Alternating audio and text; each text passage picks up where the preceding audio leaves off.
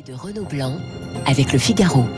Bonjour Alain Minck. Bonjour. Vous venez d'écouter l'édito de, de, Guillaume Tabar. Vous croyez à la possibilité d'un vote utile à gauche, d'une tentation Mélenchon?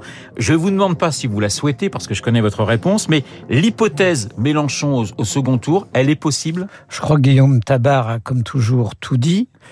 Euh, la question c'est est-ce qu'un électeur de gauche qui est convaincu que Mélenchon ne sera jamais élu et que son, programme loufoque ne sera pas appliqué, ne préférera pas le voir quand même au deuxième tour plutôt que Marine Le Pen. Donc moi, je ne l'exclus pas du tout, d'autant plus qu'il y a une question à laquelle seuls les spécialistes peuvent répondre. Si l'abstention est très élevée, ce qui est probable, qu'elle touche donc beaucoup les couches populaires, qui votent pour une large part pour Marine Le Pen. Est-ce que ça touche autant Mélenchon? Je n'en sais rien. L'opinion parle ce matin d'ailleurs du choc démocratique, cette combinaison entre la montée du vote protestataire et puis l'abstention qui pourrait être record. Ça, c'est une source d'inquiétude pour vous, Alain Minck? Oui, mais enfin, il est temps d'en finir avec le débat sur la légitimité malencontreusement ouvert par le président du Sénat. Car s'il y a quelqu'un qui n'est pas supposé ouvrir un tel débat, c'est le personnage euh, second de l'État. Euh, aux États-Unis, avec ce débat-là, les présidents ne seraient jamais légitimes puisqu'on vote à moins de 50%. Ouais. Donc, euh, le fait que l'abstention soit élevée, c'est triste, mais ça nous ramène souvent dans une norme occidentale classique. Euh, donc, euh, la question, elle n'est pas là. La question, c'est que nous allons sans doute très probablement vers une réélection assez facile d'Emmanuel Macron, liée au fait que nous avons changé de monde le 24 février. Ouais. Il faudra peut-être y revenir parce que je pense que les Français ne sont pas sensibles à ce qui se passe malgré l'émotion, comme le sont par exemple les Allemands. Euh, et donc, dans ce nouveau monde-là, par où les protestations contre le chef de l'État réélu s'exprimeront-elles? Il faut souhaiter qu'elles s'expriment par le canal politique et pas par le canal de la rue. On, va parler de la guerre, on en d'ailleurs dans cette campagne. Vous espériez, à la main, que je vous, entendu, je vous ai entendu le dire hein, au tout début de cette guerre en Ukraine, un effondrement de ce que vous appelez les, les poutinophiles. Or, Le Pen, Zemmour, Mélenchon, finalement non, ne se sont pas écroulés. Hein, c'est, on est loin de, c'est loin d'être le cas. Non, ils ne sont pas écroulés. En tant que populistes, ils ont été obligés de mettre de l'eau dans leur vin sur leur poutinisme. Les trois plus ou moins d'ailleurs et avec beaucoup de avec beaucoup de nuances. Mais le camp populiste demeure extrêmement fort et il sera pas loin de 50 euh, Il y a là quelque chose de très désolant, mais il y a aussi dans cela une interrogation qui va être adressée s'il est réélu, comme c'est probable, à Emmanuel Macron. Euh, je pense que la question politique euh, pour Emmanuel Macron, c'est essaye-t-il, dans le climat, disons, de de demi-guerre, de demi-guerre ou de guerre froide dans lequel nous sommes, de faire l'union nationale de tous ceux qui ne sont pas d'ex-poutinophiles. Est-ce qu'il veut aller vers un gouvernement inclusif, comme on dit aujourd'hui, comme l'a fait Mario Draghi en Italie? Euh, Est-ce qu'il profite de cette chose, de cette situation incroyable, les conditions d'une telle réélection, pour faire bouger la table, ou est-ce qu'il se, se contente de bricoler avec quelques ralliement de ci, de là. C'est une là... question, à mon avis, très importante. Oui. Et c'est une question qui est d'autant plus importante que je pense que les Français, je l'ai dit tout à l'heure, ne mesurent pas réellement la violence du, sma, du spasme psychologique européen cette réponse à la main, qu'est-ce qu'on ne l'aura pas en juin après le après les législatives? Parce que c'est une élection présidentielle presque à quatre tours. Oui, non, mais de toute façon, on est dans un cycle électoral à quatre tours. C'est pas une élection présidentielle à quatre tours, car le Parlement peut défaire une bonne partie du pouvoir présidentiel. C'est pour ça on verra, que je disais ça. On, oui, mais vous pouvez envoyer avant l'élection législative, si vous voulez aller dans le sens de l'union nationale, vous ouais. pouvez envoyer des signes forts. Donc il est devant cette question, c'est-à-dire est-ce qu'il profitera ou non de ce contexte pour répondre par une mobilisation, disons, de ceux qui sont d'accord sur l'Europe, l'économie de marché, la résistance à l'avancée bah, une partie de la droite et les sociaux c'est-à-dire une, une, grande partie de la droite oui. et la gauche raisonnable. Voilà, il est devant une question existentielle au-delà de son sa probable réélection. Vous, vous, vous rêvez d'un ticket Macron-Pécresse en C'est quelque pas un problème de personne. C'est pas un problème de personne et il faut surtout pas personnaliser parce qu'on rend les choses impossibles à ce stade. C'est un choix politique. Et je pense que de ce point de vue, regarder par-delà les Alpes l'exemple de cet homme d'État exemplaire au niveau européen qui est Mario Draghi est une bonne leçon de choses.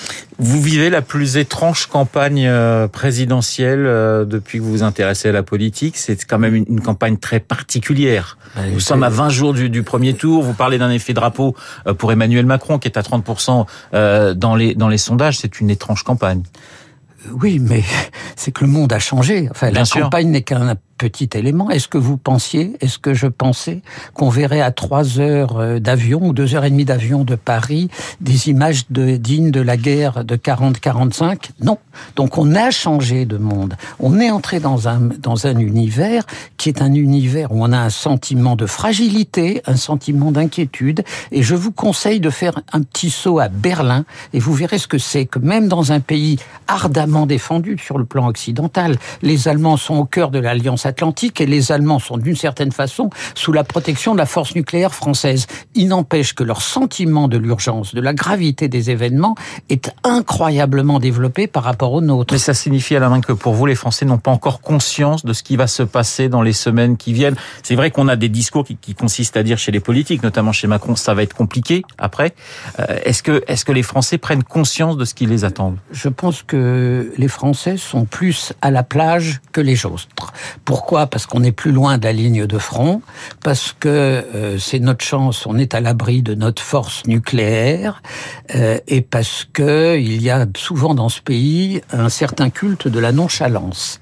Euh, et c'est pour ça que je vous dis qu'il faut sentir pas seulement les Polonais, les Polonais qui accueillent 2 millions d'Ukrainiens, ils sont sur la ligne de front, mais les Allemands, qui sont d'ailleurs touchés par une vague de réfugiés beaucoup plus forte euh, que nous, euh, sont en première ligne de cette perception. Et je pense que pour être à l'avenant de, des autres pays européens, dans l'unanimité qui s'est créée et qui doit durer, il faut que nous soyons plus concernés. Si je vous comprends bien, Alain main que vous accordez presque plus de satisfecit à Olaf Scholz qu'à Emmanuel Macron, en quelque sorte? Non, mais c'est pas un problème satisfecit. D'un côté, la partition française, c'est en matière de diplomatie la lettre à Élise. C'est-à-dire, c'est un joli morceau, facile à jouer et classique. Notre posture nucléaire, notre rôle dans l'histoire, notre présence au Conseil de sécurité fait que la ligne qu'a suivi Macron était écrite et il l'a bien suivie. Ce qu'a fait Olaf Scholz, avec le soutien massif des Verts. Il faut voir ce que c'est que les Verts allemands quand on les compare à ce que sont ceux qui se prétendent Verts en France, est un acte fondateur. La chance en plus est que ça a été fait par un gouvernement de gauche, donc la droite allemande a été obligée de suivre, donc il y a une quasi-unanimité à l'AFD près, c'est-à-dire l'extrême droite en Allemagne, pour faire enfin jouer à l'Allemagne le rôle stratégique qui lui revient.